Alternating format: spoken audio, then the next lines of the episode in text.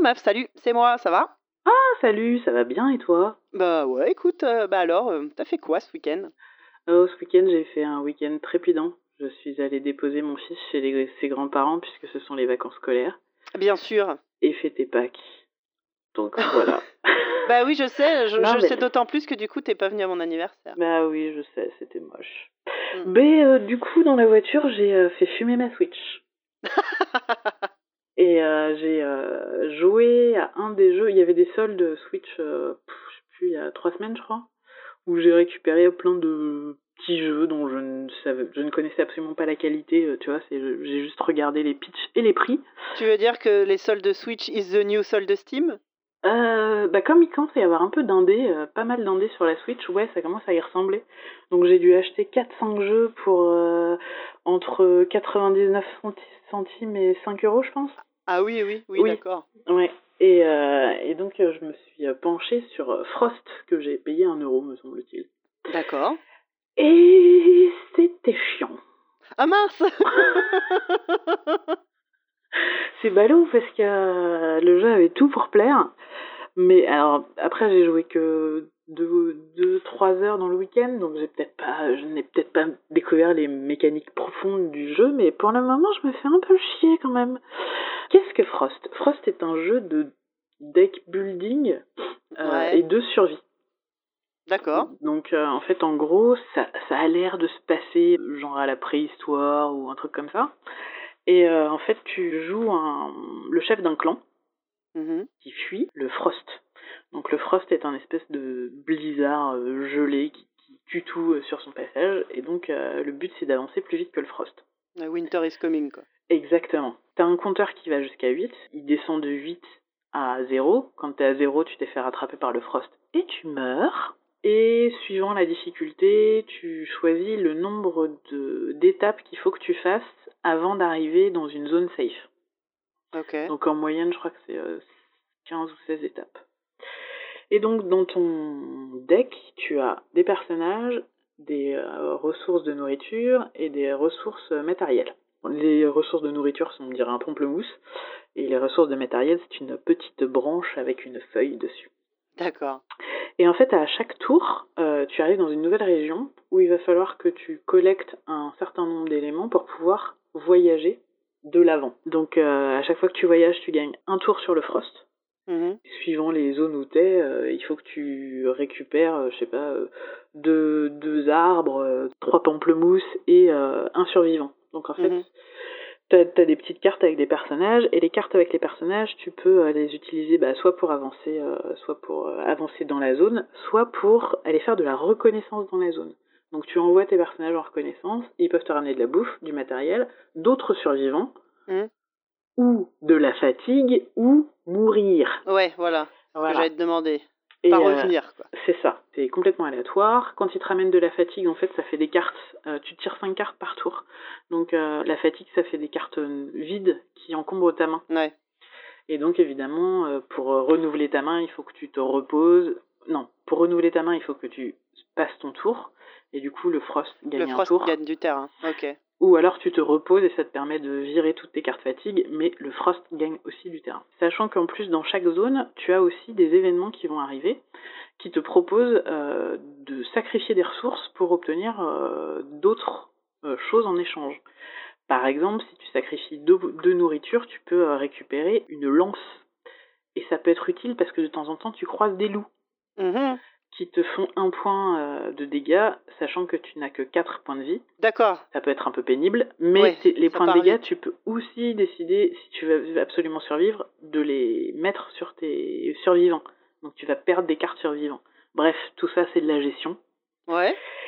Et euh, donc, comme- quand tu me dis ça, ça a l'air quand même assez cool, ouais. Ah ouais, ouais, ouais, vu comme ça, c'est assez cool, sauf qu'il y a quand même une composante euh, aléatoire qui est non négligeable et qui est Ouais. un petit peu pénible.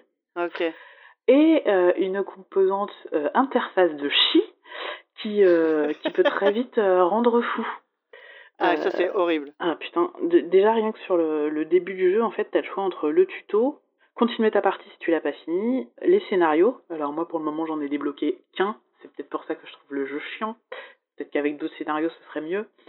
Et nouvelle partie tweakée, donc c'est toi qui choisis le nombre de tours, la difficulté, etc. etc. Bon, bah, comme l'interface de la Switch répond, enfin, répond pas super bien avec les Joy-Con. Ça m'est arrivé deux fois de lancer tutoriel au lieu de nouvelle partie. Oh. Sauf que quand tu lances le tuto, tu ne peux pas sortir avant de l'avoir fini. oh, quel enfer Déjà ça, ça énerve. Euh, autre truc, ça m'est arrivé trois fois, je crois, de vouloir prendre un survivant pour le mettre dans la région pour développer les conditions eh ben, le Joy-Con a fait je sais pas quoi, et, là, pouf, mon survivant passe en mode exploration. Dans le meilleur des cas, euh, il survit, mais du coup, ben, il manque toujours une putain de ressources survivantes pour, euh, pour remplir les conditions. Dans le pire des cas, il meurt. Et là, ça énerve aussi, tu vois. Donc euh, voilà, je pense que définitivement il vaut mieux utiliser l'écran tactile pour jouer, sauf que euh, dans la voiture c'est pas hyper pratique. J'aime bien, tu sais, maintenant ça va être dans les, dans les, dans les tests de jeux vidéo. Euh, il y, aura, y aura les plus, les moins. Alors, dans la voiture, compatible avec la voiture, oui, non, ça dépend. Bah, pour, pour une console portable, c'est quand même pas mal, quoi.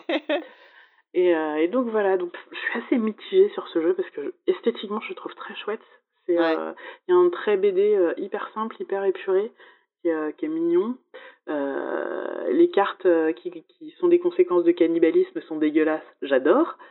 euh, apparemment, il y a vraiment. Ah oui, à la fin de, à la fin de chaque run que tu as réussi, on te propose de débloquer euh, certaines cartes, donc des événements, euh, des zones, voilà. Et il y a des scénarios à débloquer, et je trouve que les scénarios se débloquent pas assez vite.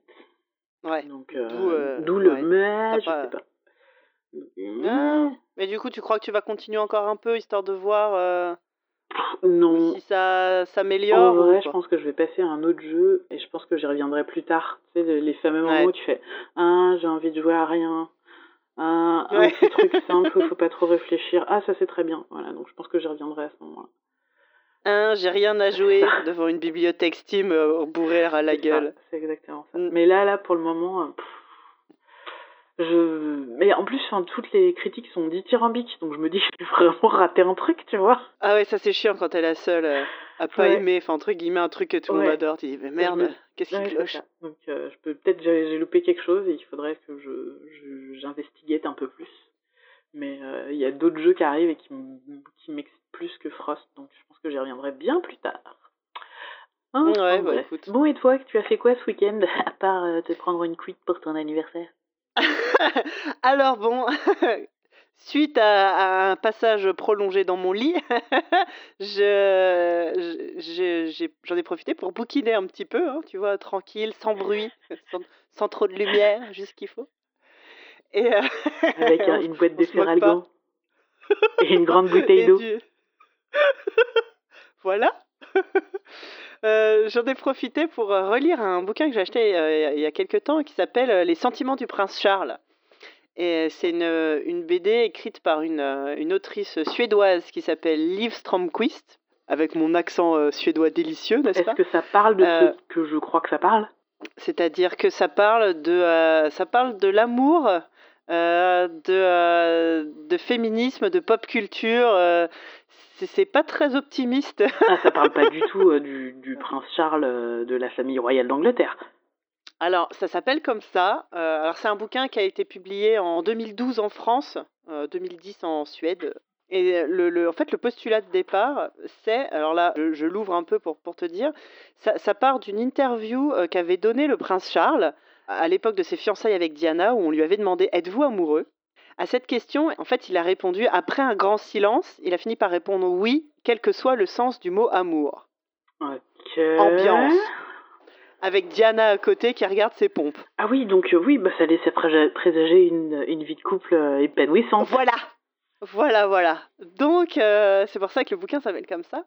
Et en fait, ça, ça, c'est un bouquin qui, qui euh, avec plein de références sociologiques et euh, elle met ses sources à la fin hein, de, de, plein d'études qui ont été faites. Elle parle de sociologie euh, dans les relations amoureuses hétérosexuelles. Ouais. Et c'est pas très agréable, tous les constats qui sont faits.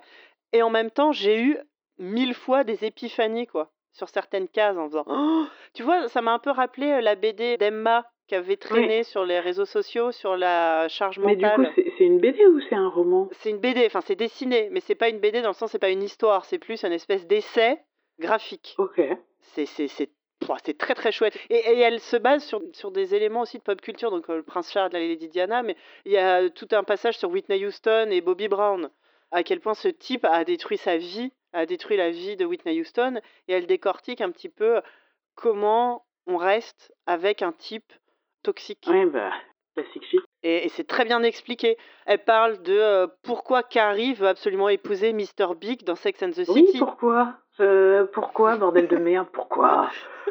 Faut savoir que d'ailleurs, c'est dans la série, c'est comme ça que même, euh, comment s'appelle, Candace Bushnell, qui a écrit le bouquin au départ, était pas d'accord. Pour elle, c'était pas possible, mais dans la série, ils ont fait ça, bref.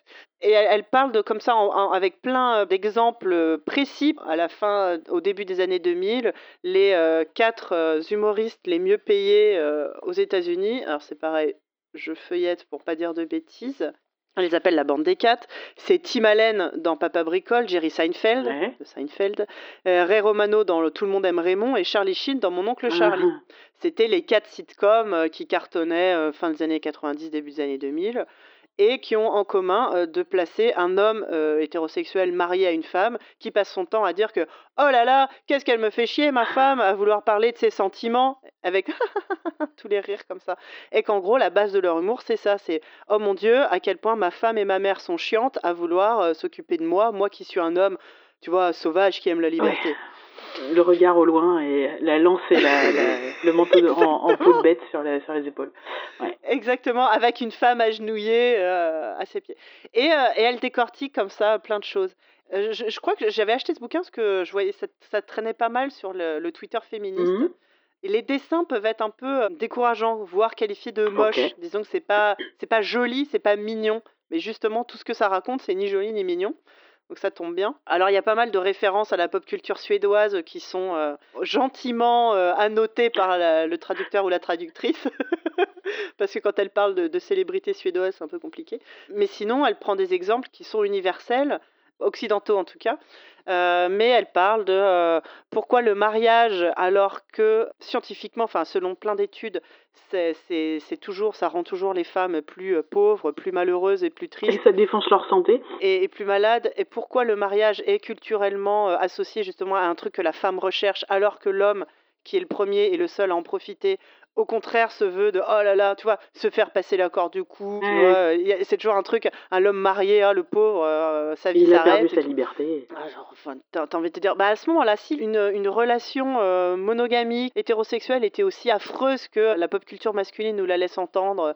bah, pourquoi les mecs se marient en fait? Pourquoi vous vivez pas? Elle fait une case comme ça où tu vois les mecs, bah, justement Seinfeld, Tim Allen et Charlie Sheen dans les bois euh, qui vivent bah, comme à Donaldville quoi, avec que des mâles, que des que des, des, oncles et des neveux. Ils vivent entre mecs et c'est cool. Pourquoi la vie c'est pas comme ça? Alors si euh, soi-disant vous êtes aussi euh, libre et indépendant que ça, les mecs, parce qu'en vrai, l'homme ne peut vivre sa sa liberté tu vois, le fait de pouvoir être euh, parfaitement libre dans son travail, dans la vie publique, que parce qu'il y a euh, Bobonne à la maison qui lui euh, lave ses slips et qui ah lui bah c'est sûr que s'il faut faire les courses, faire les papiers administratifs, faire le ménage, ça laisse moins de temps pour être libre. S'occuper des mômes et t'as vachement moins de temps de briller en conseil d'administration ou enfin voilà. C'est c'est raccourci mais les, les, pistes de réflexion sont vraiment vraiment très très chouettes et il y a, y, a, y a, une oh là, y a une case, attends, faut que je te la retrouve. Je l'ai lu huit fois en pleurant en disant c'est l'histoire de ma vie, quoi.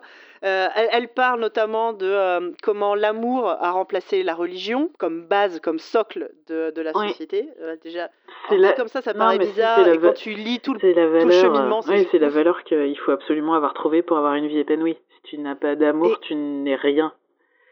C'est exactement ça, et comment cet amour, euh, le fait de lier de façon inconditionnelle l'amour et le sexe, par exemple, qui est une notion relativement nouvelle, on va dire, dans l'histoire de mmh l'humanité, euh, tout ce que ça a changé en fait dans la société. Bon, évidemment, je te retrouverai pas euh, la case à laquelle je pensais, j'aurais dû, j'aurais dû la noter, mais le fait que aussi, en tant que fille, tu sois éduquée et sociabilisée pour faire complètement attention à la santé émotionnelle de tout ton mmh. entourage au détriment de la tienne. Et, je, je, me suis retrouvée dans plein de cas, c'est affreux.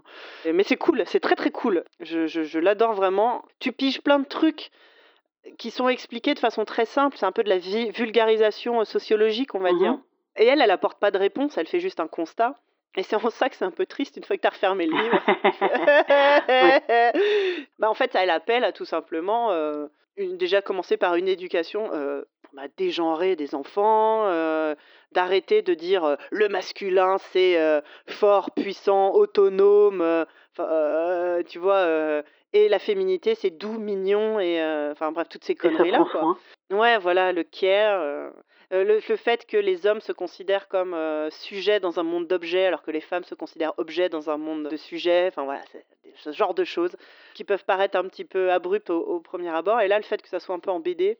Ça rend ça plus facile à aborder, enfin à découvrir Ouais, peut-être. et puis c'est des- je te dis- et puis c'est drôle, ça reste drôle. Elle se permet des, euh, des situations comiques qui euh, allègent un peu le propos, mais euh, t'as tout son passage sur euh, la femme de, Donald Reagan- de Ronald Reagan, euh, la première fois de ma vie où j'ai eu de l'empathie pour Nancy Reagan, tu vois, qui s'est occupé de lui, qui était un vieux légume à la fin de sa vie parce qu'il avait Alzheimer, Ouais. euh, alors qu'il passait, il a passé toute sa carrière à dire euh, ouais, euh, euh, moi je suis pour, je suis pour la liberté, euh, tu vois, genre, euh, enfin c'est ce qui se passe aussi en ce moment, genre euh, les, ch- les chômeurs, les pauvres, c'est de leur faute, vous avez qu'à vous bouger le cul, regardez-moi, euh, je m'en sors tout seul. Puis à la fin de sa vie, euh, alors que c'est sa femme qui lui donnait à manger, qui lui torchait le cul, bah alors, enfin tu vois, dans sa logique, bah, il aurait fallu le- le- Pépé là, allez hop, on dégale.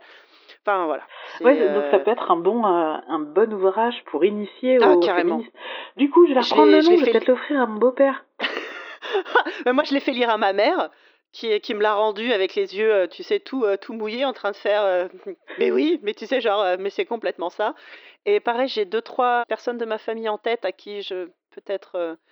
je sais pas si ça, comment ça va être pris si je leur en offre à Noël, mais je, je pense que oui. C'est le genre de, de choses qui se, qui se fait. Moi, j'ai un beau-père, le- les jours pères, il est féministe et les jours impairs, pas trop. Mais du coup, donc, si ouais, ça, ça- peut le faire bascu- basculer sur euh, un rythme plus euh, année bissextile, euh, tu vois, ce serait pas mal. Ouais, donc ça s'appelle Les Sentiments du Prince Charles Très bien, c'est noté. de Liv Stromquist. Tu trouveras ah, tout simplement avec le titre. Ça marche. Bon, eh ben, merci beaucoup pour euh, cette petite information qui va m'être fort utile. Eh ben écoute, je me sens un peu triste mais moins bête, donc c'est toujours ça de gagner. Très bien. Parfait. Bonne ambiance. Bon, je te fais des bisous. Ouais, ça marche. Bonne soirée. Ouais, et puis il faudra quand même qu'on aille boire un coup toutes les deux pour, Pour fêter ton mon anniv, anniversaire, bah ouais. Ah oui, on, on se rappelle. Ça marche. Allez, bisous. Bisous, bisous, bye. Salut.